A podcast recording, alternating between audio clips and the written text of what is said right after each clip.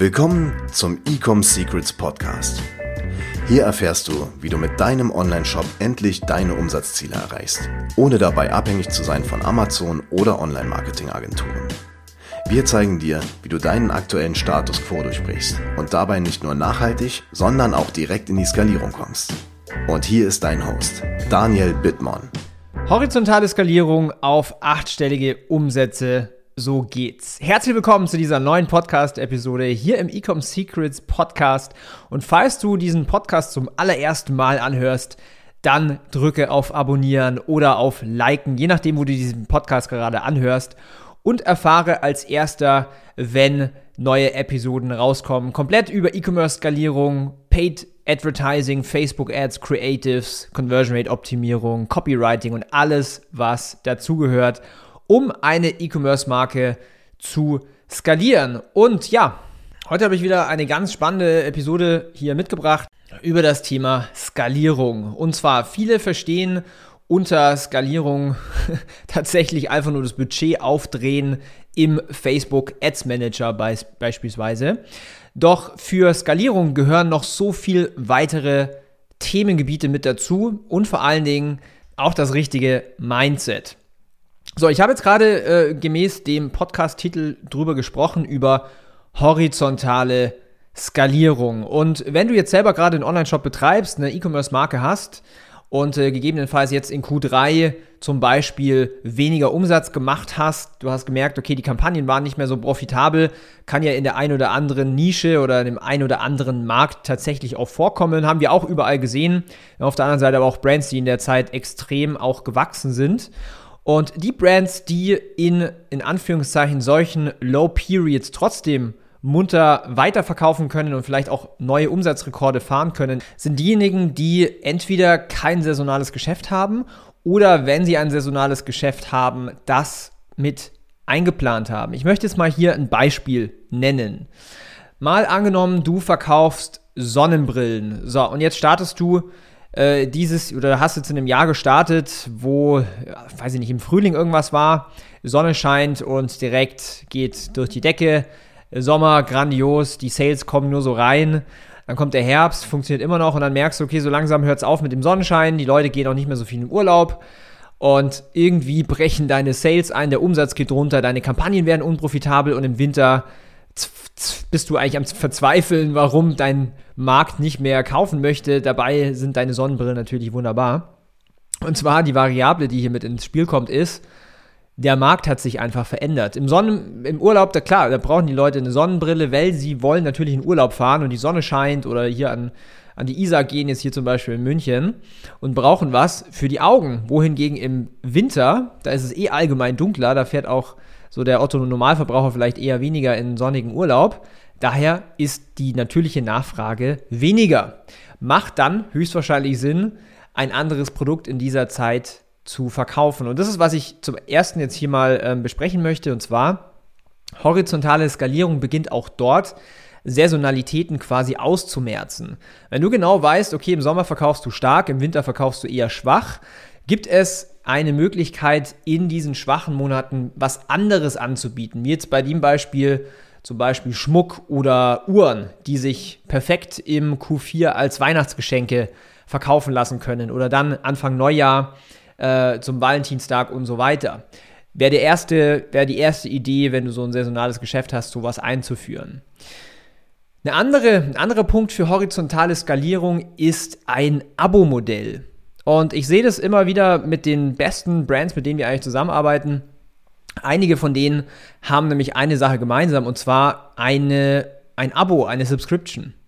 Und wenn du jetzt mal überlegst, du bist in der Lage, eine Subscription in dein Geschäftsmodell einzubauen, angenommen, du hast ein Produkt, was sich verbraucht. Also ich denke jetzt mal an Kaffee, ich denke jetzt mal an äh, Nahrungs- oder Supplements, äh, vielleicht auch Reinigungsmittel, alles, was irgendwie mal potenziell leer gehen kann. Und wenn du ein gutes Produkt hast, werden die Leute auch wieder einkaufen.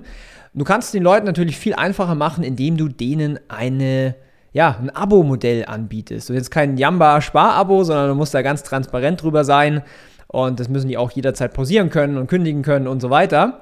Aber wenn du es schaffst, dass du dir zu, zum normalen, zu den normalen Verkäufen und Wiederkäufen auch ein Abo-Modell aufbaust, dann hast du einen sehr, sehr gesunden Kern für dein E-Commerce-Business. Denn du wirst sehen, über die Zeit akkumulieren sich die Menschen, die in dein Abo-Modell reingehen, das heißt deine Subscription Base, steigt und steigt und steigt, Monat für Monat für Monat, vorausgesetzt du hast einen tollen Service, tolles Produkt und so weiter, aber davon gehe ich jetzt aus. Dann hast du auch Monat für Monat für Monat planbaren Umsatz, der sich von Monat für Monat steigert. Und wenn du dann sagst, okay, jetzt möchte ich da einen Teil des Gewinnes auch nochmal in Akquisition stecken, kannst du halt auch wieder noch mehr Geld in Marketing oder Performance Marketing ausgeben. Also hier zum Thema horizontale Skalierung, Abo-Modell, eins der besten Themen, die du für dein Business integrieren kannst. Dann ein anderes Thema für die horizontale Skalierung und das kann wirklich jede Brand, äh, ich kenne jetzt keine, die das nicht machen kann, und zwar neue Produkte einführen. Es geht so ein bisschen in die Richtung Saisonalität bekämpfen, aber ich möchte, dass du ein Mindset bekommst, wo du kontinuierlich neue Produkte launcht.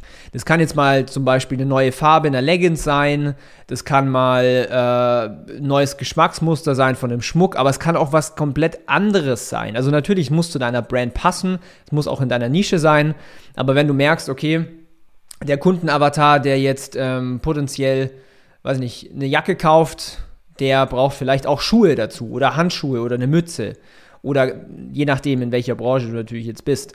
Aber dadurch, dass du auf der einen Seite natürlich permanent deine Kunden gewinnst, durch beispielsweise Facebook-Ads, musst du auf der anderen Seite dafür sorgen, dass deine Kunden immer wieder bei dir einkaufen und das schaffst du natürlich mit Product Launches.